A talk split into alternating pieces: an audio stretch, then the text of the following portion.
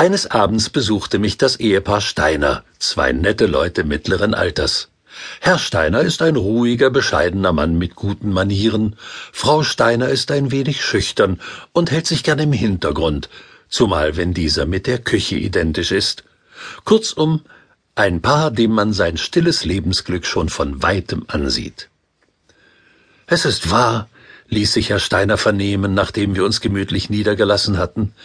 Wir dürfen zufrieden sein, meine Frau und ich. Wir erfreuen uns bester Gesundheit, sind einander herzlich zugetan, haben ein Dach über dem Kopf und ein kleines Konto auf der Bank.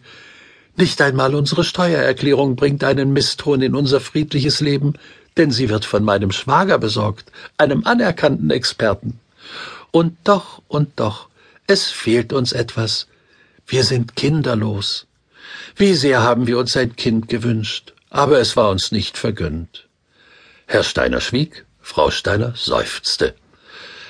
Es ist immer so ruhig bei uns zu Hause. Abermals seufzte sie.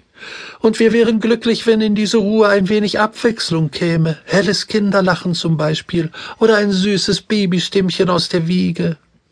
Frau Steiner schwieg, Herr Steiner seufzte. Nach gründlicher Beratung, sagte er dann, haben wir uns entschlossen, ein Kind zu adoptieren. Ich gratuliere, sagte ich. Wir wollen einen Sohn, sagten Herr und Frau Steiner gleichzeitig. Das liegt auf der Hand, sagte ich. Wir haben sogar schon einen Namen für ihn ausgesucht, Ben. Ein schöner Name. Die Sache ist nicht ganz einfach, sagte Frau Steiner. Wir sind nicht mehr die Jüngsten, und ich zweifle, ob ich mich noch um ein Baby kümmern kann, wie man sich um ein Baby kümmern muss. Deshalb dachten wir an ein Kind im Alter von zwei bis drei Jahren. Sehr richtig, stimmte ich zu. Das Alter ist ein wichtiger Faktor. Mit zwei oder drei Jahren ist das Kind noch klein und süß und dennoch schon imstande, alles aufzunehmen und wieder von sich zu geben. Eben davor fürchten wir uns ein wenig, warf jetzt Herr Steiner ein. Das Kleinkind befindet sich ständig in Bewegung und rennt den ganzen Tag herum. Meine Füße aber tragen mich nicht mehr so geschwind wie ehedem. Ein Kind von sechs Jahren. Er hob den Finger, um seine Worte zu unterstreichen. Wäre das Richtige? Es ist bereits um vieles selbstständiger. Außerdem hat es Spielgefährten. Sie müssen unbedingt ein sechsjähriges Kind adoptieren, bestätigte ich. Mit sechs Jahren, wandte Frau Steiner ein, beginnt es allerdings zur Schule zu gehen, und das, wie Sie wissen, ist ein Wendepunkt im Leben eines jeden Kindes. Vielleicht wäre es besser, ein Kind zu adoptieren, das diesen Wendepunkt bereits hinter sich hat, das an Schule und Leben bereits einigermaßen gewöhnt ist, ein zehn- oder zwölfjähriges Kind. Was Sie sagen, klingt sehr vernünftig, gestand ich. Frau Steiner, erfreut über meine anerkennenden Worte, fuhr fort. Andererseits darf man nicht vergessen, dass ein Kind in diesem Alter bei seinen Schul- und Hausaufgaben der elterlichen Hilfe bedarf. Wer weiß, ob wir, zwei bescheidene Bürgerleute mittleren Alters, dazu noch in der Lage sind. Bestimmt nicht, sagte Herr Steiner mit dem Überzeugungstone der Brust.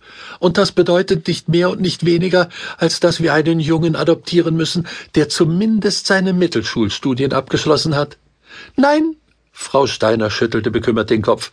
Da wird er ja sofort zum Militär eingezogen. Richtig, nickte Herr Steiner. Ich fürchte, wir müssen mit dem Adoptieren bis zur Beendigung seiner Militärdienstzeit warten.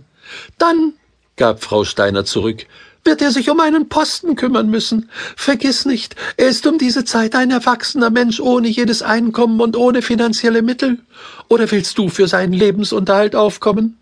Das ginge leider über meine Kräfte gestand Herr Steiner. Ich schaltete mich wieder ins Gespräch ein. Frau Steiner hat recht. Ein Dreißigjähriger wäre in jeder Hinsicht vorteilhafter.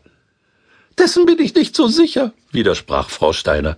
In diesem Alter pflegt man zu heiraten, gründet eine eigene Familie und kümmert sich nicht mehr um seine Eltern.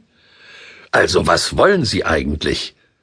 Ich konnte nicht verhindern, dass in meiner Stimme ein leiser Beiklang von Ungeduld mitschwang.